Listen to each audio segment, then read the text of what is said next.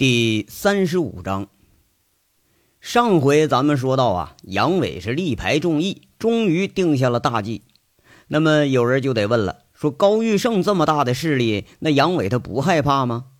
这话呀，咱得说问得好。那军旅出身的杨伟和这个恐怖分子打了可是不止一年的交道，现在再看这个所谓的黑社会手段，这两样一比呀，当然有点那个曾经沧海难为水的感觉了。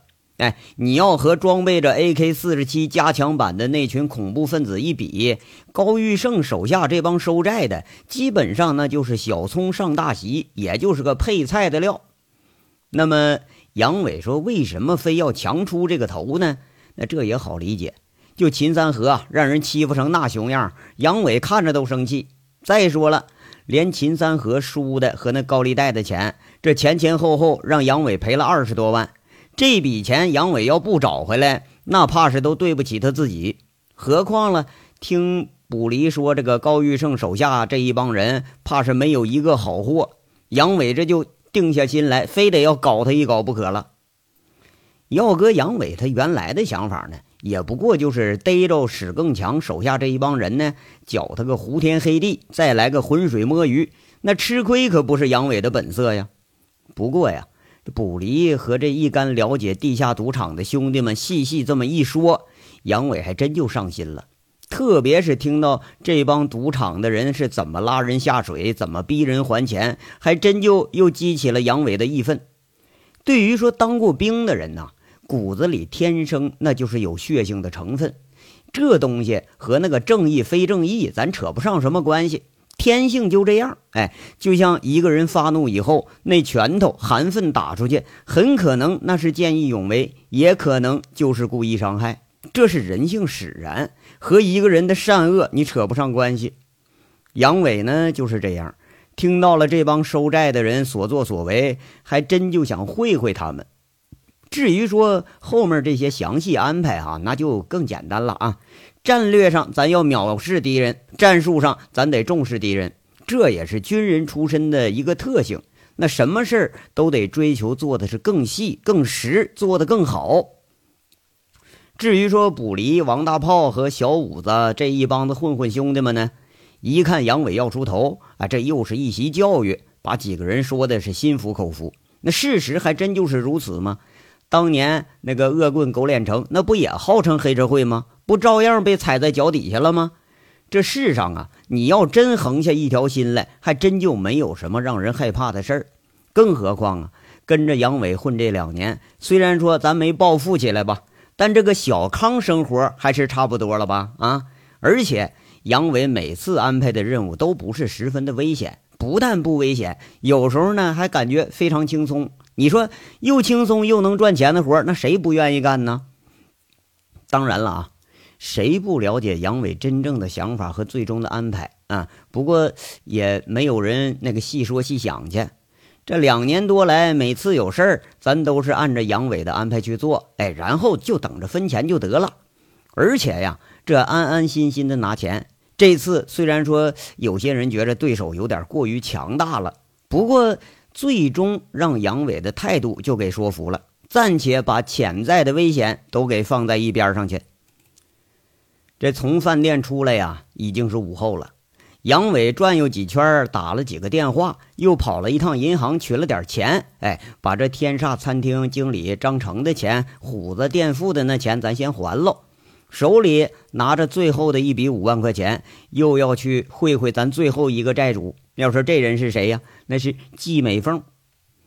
咱要一说到季美凤啊，杨伟真是不知道该怎么说。你看，从认识人家开始吧，先是把人家的钱给收了，是不是？后来连这人咱也给啪啪啪了啊！这季美凤对杨伟那还是一如既往，哎，说不出来好吧，反正也说不上坏。要是有时候去找人家去呢，人家是笑脸相迎，那总能帮帮自己的忙。如果你要不找呢，那人家也不来烦你。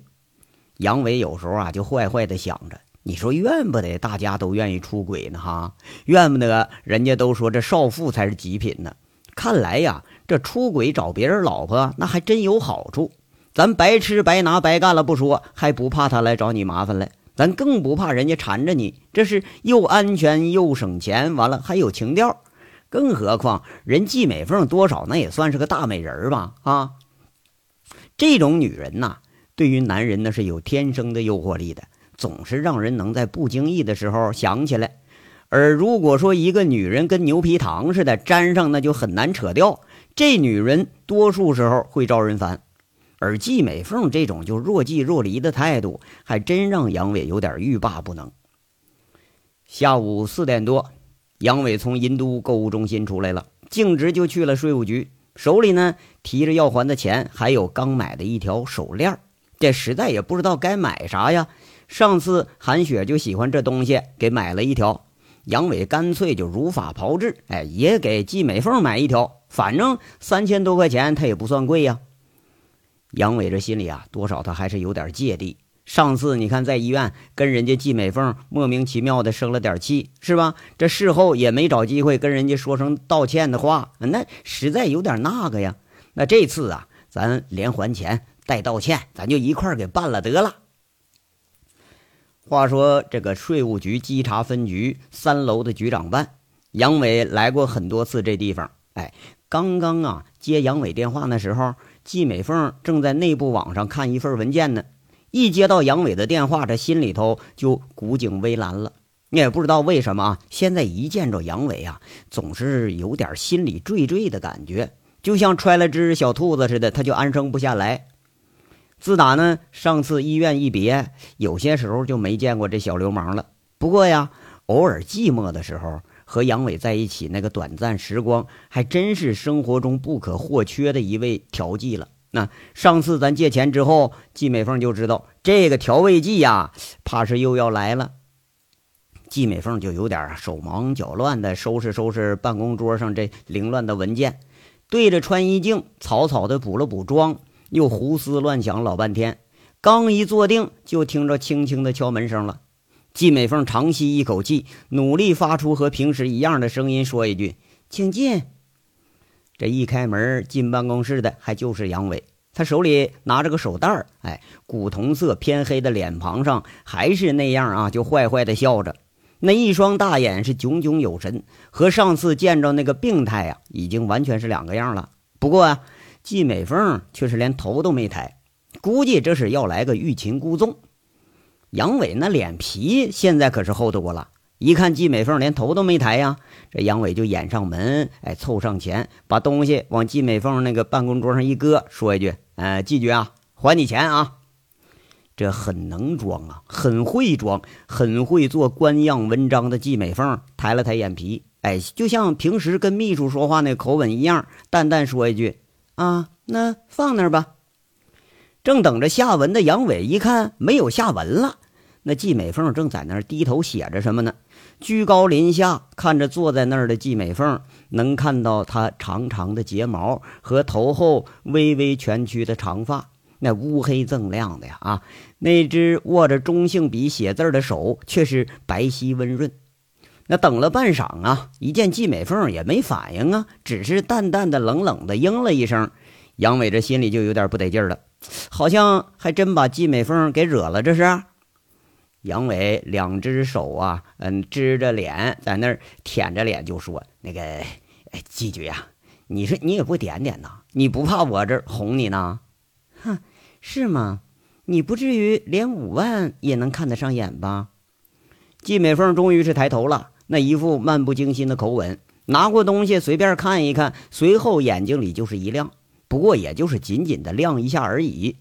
拿出杨伟放在手袋里的那个手链包装，就问一句：“这是什么呀？”“哎呀，礼物呗，给给送给你的。”杨伟在那笑着说：“啊，这正是杨伟的目的，让季美凤她惊喜一下子。”“嗯，哎，杨伟，你这眼光不错嘛，还会给女人挑东西了哈。”季美凤饶有兴致的把那个手链啊戴在自己手腕子上。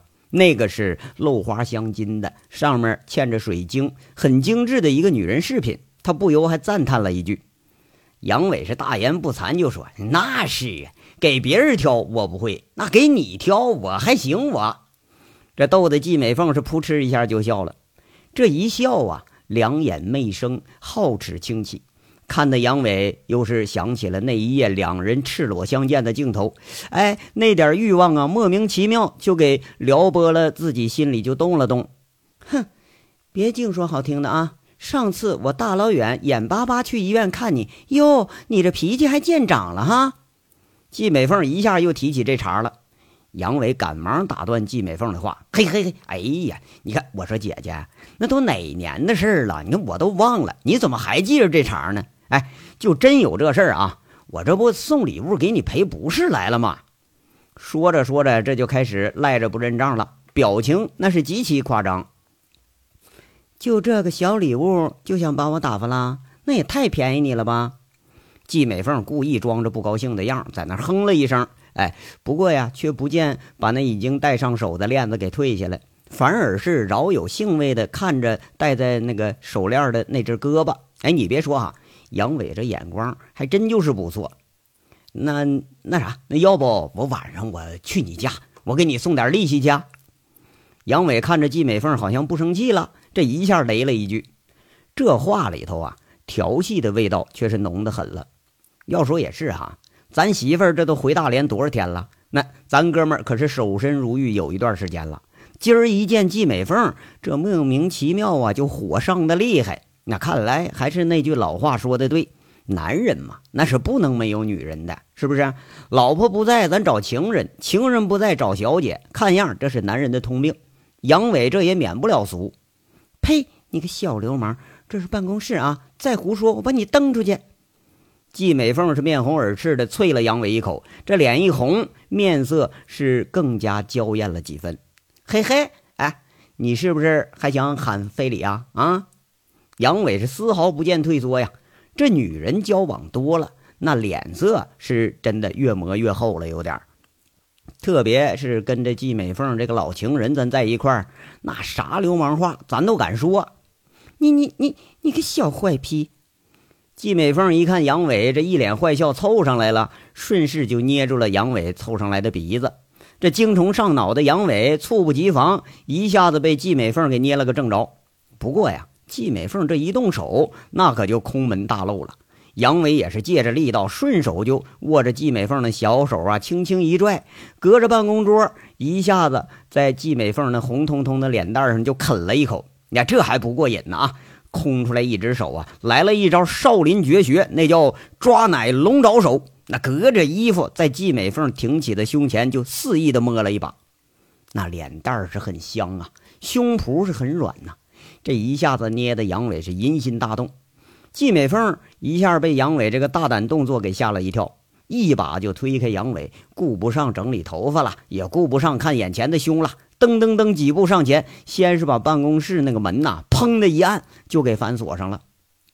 这动作看在杨伟眼里，那却是胆子更大了几分了。不过跟着这形势的变化，这又是出乎意料了。季美凤啊，反锁上办公室的门，回过头来看着还是坏笑的杨伟，这气就不打一处来。你说这小流氓啊，胆子是越来越大了啊！他是又羞又气的上前，跟着就踹了一脚，嘴里恼怒的骂着：“你你个死东西，也不分个地方，让单位人知道了，我这脸还要不要了？”说着，这又是踹了一脚。第一脚啊，杨伟没躲；第二脚，杨伟一闪着就躲开了，一扭身转着就坐在季美凤那局长的位置上，一拍桌子，哎，拽个领导的样，在这血笑着说了：“哎。”你再踢，你再踢，我可喊非礼了啊！反正你们单位的人，我一个我也不认识。你杨伟这无赖德行啊，又把季美凤是给气笑了。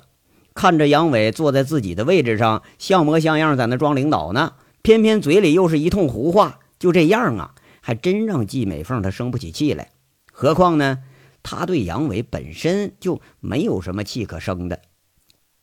杨伟一看季美凤是无计可施了，也不忍心再逗人家了，这才笑一笑，缓了一句：“嘿，那个得，你不待见我拉倒，反正啊，钱也还了，欠也到了，那我这还准备走呢。我切，稀罕呢？哎，你不稀罕正好，省着我还挂念着呢。”杨伟这就起身，刚一起身，看季美凤眼色一动，马上就凑上前，又是依依不舍加一句：“那我可真走了啊。”就这样啊，又把季美凤给逗笑了。却见季美凤她气势消了点，说了一句：“怎么还要我开车送你啊？”啊，那送倒不用，那怎么着？哎，咱怎么的也得来个吻别吧？杨伟这是说着，坏笑着，等着季美凤发飙，他好再转身就跑。哎，不过这次还更意外，季美凤是眼波流转，从杨伟进门啊，先是这礼物挺合心意，这说明自己在他心里这还是有点位置的啊。再看着杨伟是一脸的急色，让季美凤也觉着心里痒痒。哎，再到被杨伟这么一轻薄啊，平时就缺少啪啪啪的那种爱的这个季美凤啊。还真就有点被杨伟给撩拨的心动了。刚才那门是半掩着呢，现在锁了，咱放心了。这本色可就出来了。就见季美凤哼了哼，哎，又有点像委屈在心似的，在那说着：“杨伟，上次的事儿还没说清楚呢，凭什么见面你就给我气受啊？你把我当什么人了？有事儿才想起来来了，没事儿你见了我还烦是不是？”季美凤这说话的口气已经就不像局长了，倒像是一个受了情人背叛的小媳妇儿。这两只大眼睛很期待的看着杨伟，让人有点啊，就是顾生怜爱的感觉。而且呢，这说着话，季美凤是不退反进，朝着杨伟迎面就上来了，看样是要当面质问了。杨伟下意识的躲了躲吧，又舍不得挪步。一听季美凤又是这问题，那苦着脸就说。你看，我说大姐呀，咱就不提这茬了，行不行？你看我都道歉了吗？哼，我干嘛不提呀？我还得问问你呢，你是不是看我好欺负？季美凤啊，这个口气还想再强硬一点，再蛮横一点，但是啊，他怎么着他也硬不起来。这一说话，倒好像是撒娇似的。那你看，那你说得怎么怎么办的呀？杨伟是俩手一摊，一副无可奈何的样子。赔罪，磕十个头赔罪。季美凤咬着嘴唇，看着杨伟那脸都成了苦瓜一样了，痴痴的就笑了。杨伟一看季美凤，这虽然是横眉竖眼的，却是看不出半点生气的样子。哎，这装出来的样啊，反倒是看着更加可爱，更加撩人了。被季美凤逼问的时候，这俩人距离却已经是近在咫尺了。杨伟一下子就醒悟到这儿了，知道季美凤这也是借题发挥，就捉弄捉弄自己，那根本就没生气。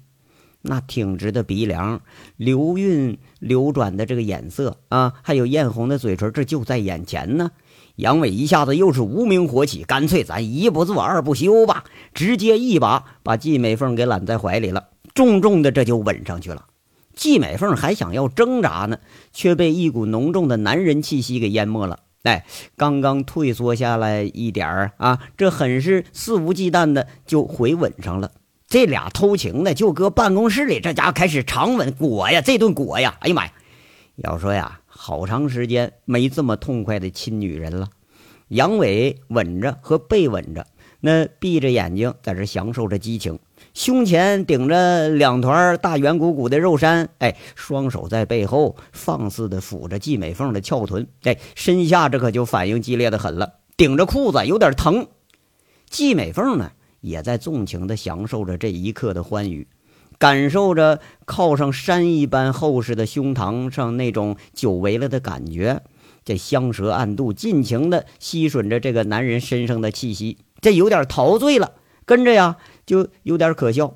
你说杨伟这个小坏批啊，早被撩的兴起了，身下那个那那是不是啊？就就就顶顶肚子，顶顶肚子，嗯，隔着衣服就能感觉。要说这时间很长啊，这个偷情的吻老半天才意犹未尽的分开，然后又重新吻到一起去了。在分开之后啊，又到一起，你说没完没了啊！季美凤那呃小脸蛋上潮红一片。杨伟是急色不已，这咸猪手啊就伸进了季美凤那衣服里头，哎，就开开开始了。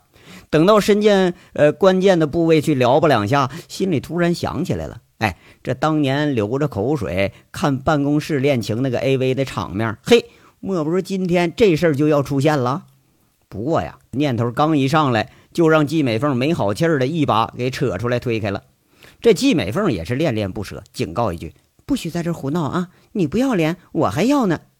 嘿，这被浇了一盆凉水的杨伟，到这功夫才感觉有点不妥。你看上班时间，那真要在办公室里宣淫，反自己倒无所谓，就怕呀季美凤拉不下这脸来。不过还是有点悻悻的说着：“嘿，你看，我就摸了两下，我也没真来嘛。你还想干什么呀你？”季美凤推开了仍然揽着自己腰的杨伟，这小子可不能再聊上了啊！再聊上，估计这真就得来真活了。那连自己这都有点要把持不住了。杨伟啊，笑了笑。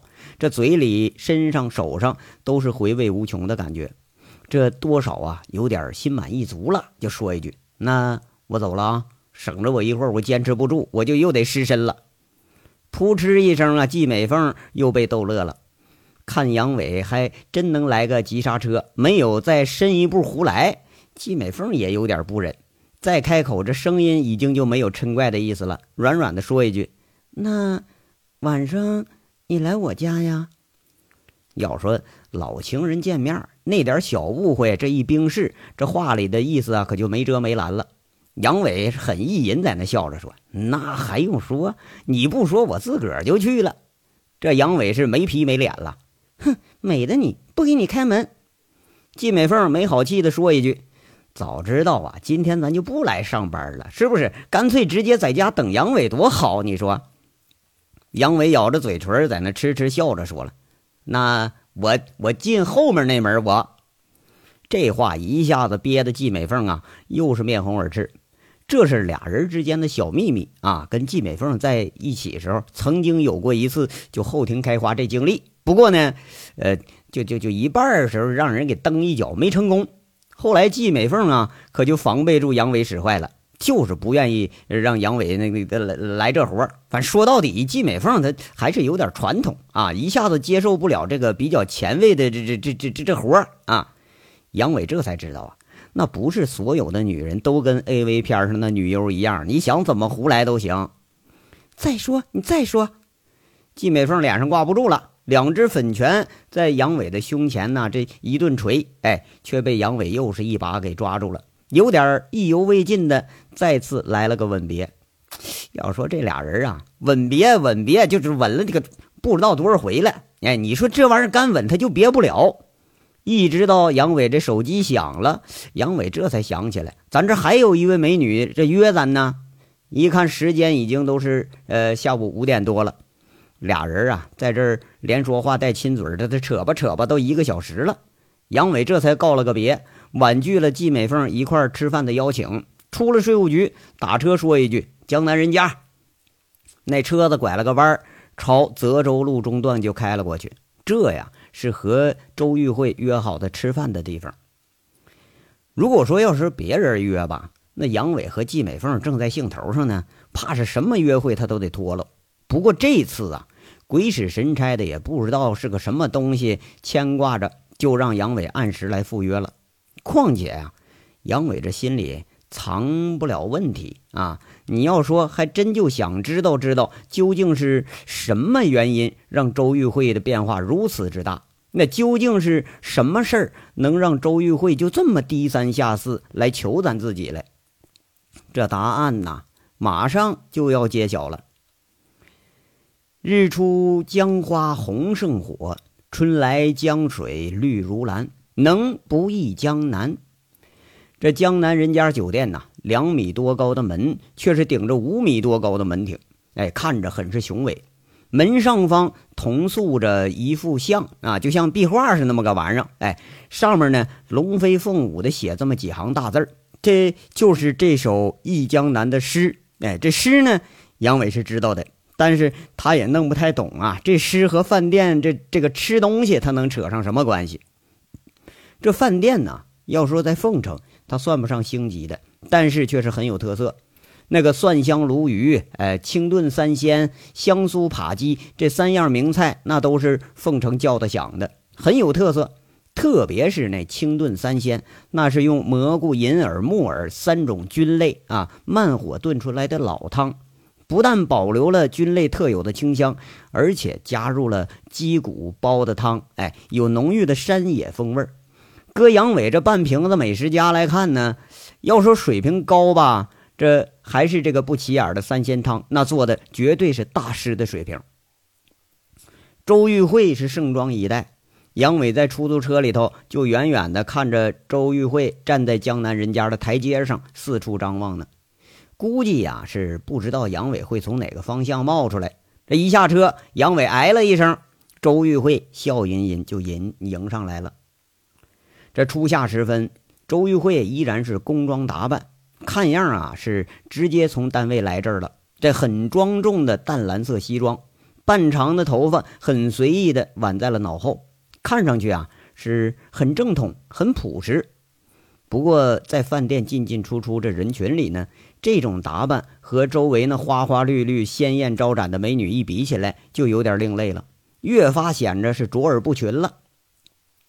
从饭店大厅到二楼预定的包间，这周玉慧呀，反倒是赢得了呃不低的回头率。哎，捎带着连杨伟这也看了看，不过呀，眼光里可就有点诧异了。要说怎么个诧异呢？就像杨伟当年还是街头混混那时候啊，看着别人挽个美女，心里就骂：“妈了个蛋的，这好女的都他妈让狗日了。”但现在呢，好像自己成了那个呃挽着美女的非人角色。不过这感觉倒是不错。哎，事实上啊，男人这心里都差不多。哎，呃，和一个美女咱们一起，就像那腰里揣了几十万现金似的。哎，心里感觉就很厚实，很有成就感。至于别人怎么说，那咱暂且可以不在乎。几句寒暄，杨伟点了特色三样，问问周玉慧。周玉慧呢，却是又加了一个青菜。服务员一问说上什么酒，杨伟随口应一声，那就凤城的白马王啤酒吧。这是凤城很大众化的啤酒啊，不管是街头小民还是五星级大饭店，都少不了这东西。周玉慧看着杨伟，笑着就说一句：“杨经理，今天看你兴致不错呀。”“啊，是吗？那好不容易请你一回嘛，我总不能说我哭丧着脸来吧？”杨伟应了一声：“要说这不废话吗？刚才跟季美凤来了个相遇满怀，兴致当然是盎然不已了，是不是？那暧昧的笑意，从坐出租车开始，一直延续到现在，那笑还挂脸上呢。”哼。那我得感谢您赏赏光了啊！周玉辉笑着说一声，看着杨伟那一副小兴致啊，自己也跟着挺高兴。怕是杨伟啊，也和多数男人一样，见了自己多少还是要献点殷勤的。不过这次啊，周玉慧是有点错估了这杨伟了。杨伟倒是因为一个女人，不过可不是因为他。这俩人正说着呢，菜就开始上了。杨伟自力更生啊。哎，这瓶子嘴往嘴上一对，咚咚咚，把那啤酒就给整上了。哎，看的周玉慧这是惊讶不已。杨伟倒了两个满满的大玻璃杯，给周玉慧递了一杯。两个人的宴席呀，这就开席了。不过呢，周玉慧很沉得住气，一直是有一搭没一搭在这闲扯，倒把杨伟扯的呀，有点把主题给忘了的这意思了。隔了老半天，这才想起来，才接口问着。哎，周经理啊，到底你叫我什么事儿啊？我看你这是又是请客又是什么的，这事儿估计他可小不了啊。啊，这事儿啊，那也不是个什么大事儿。我给你说说这事儿啊。你认识这个人吗？周玉慧说着呢，就从自己的手包里头取出个照片，递给了杨伟。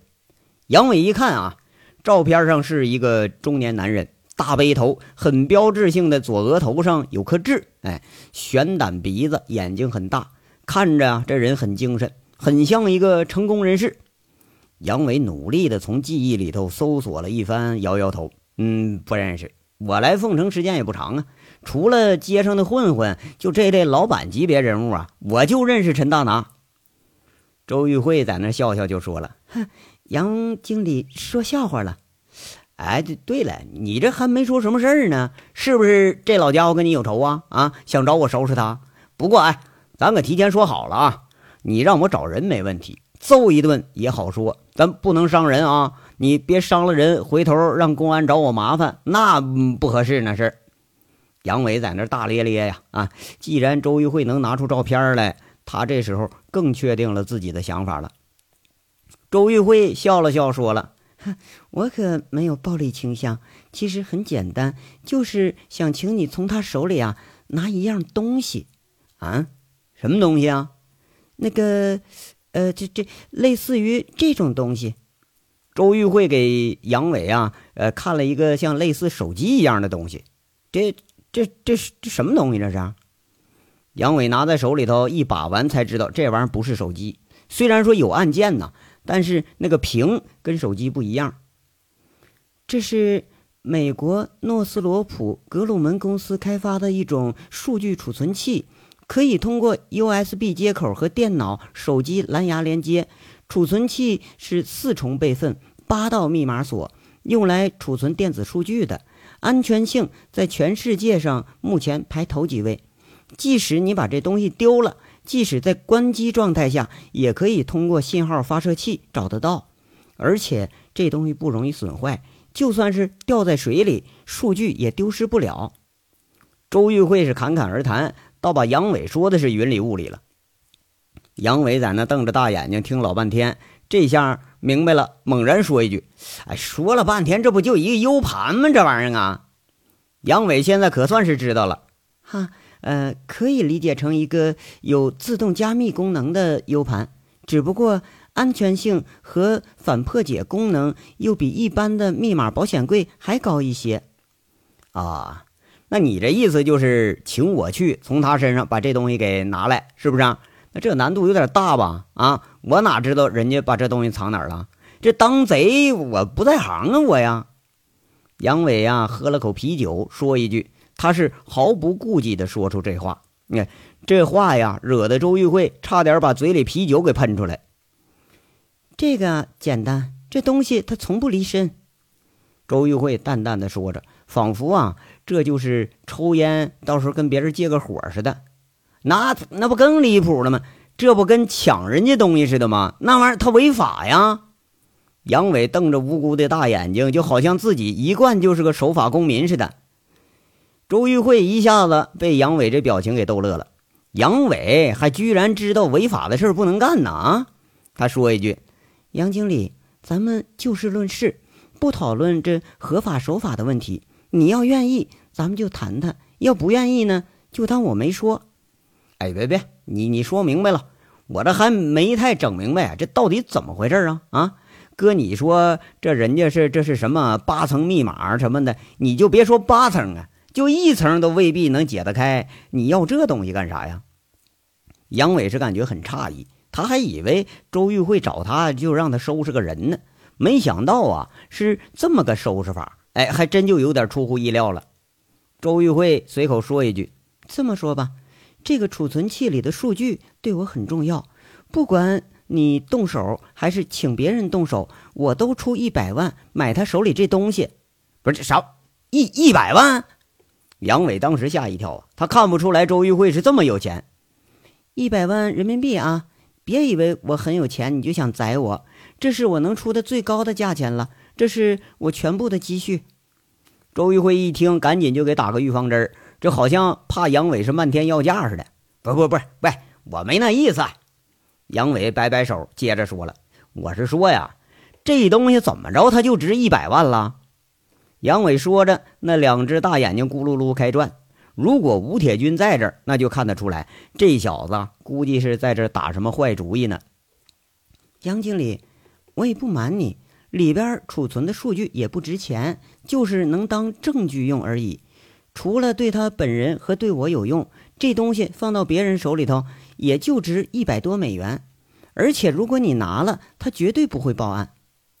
周玉慧这话一说，把杨伟手上那个储存器呀就接过来放回自己包里了。啊，这这么个事儿，那这事儿咱可以考虑考虑。不过我也没干过这事儿啊。你要说打架闹事儿什么的，咱还成。哎哎哎，对了，这人谁呀？杨伟一说着哈，他这一百万还真就让他动心了。要说真从一个人手里头拿点东西，那也不算难，是吧？下迷药、敲闷棍、拍黑砖，就这套混混手段，你别说杨伟了，就手下这帮混球里头，高手都不少。周玉慧一看杨伟动心了，笑了，说一句：“这人名字叫……”这周玉慧呀，缓缓地说出个名字，这个名字听得杨伟是一个机灵，低下头，扑哧一声。把刚喝的那口啤酒一下全都给喷到地上了。那么，周玉慧他说了个什么名字呢？他怎么就能把杨伟惊的是这个表情呢？咱们啊，下回分解。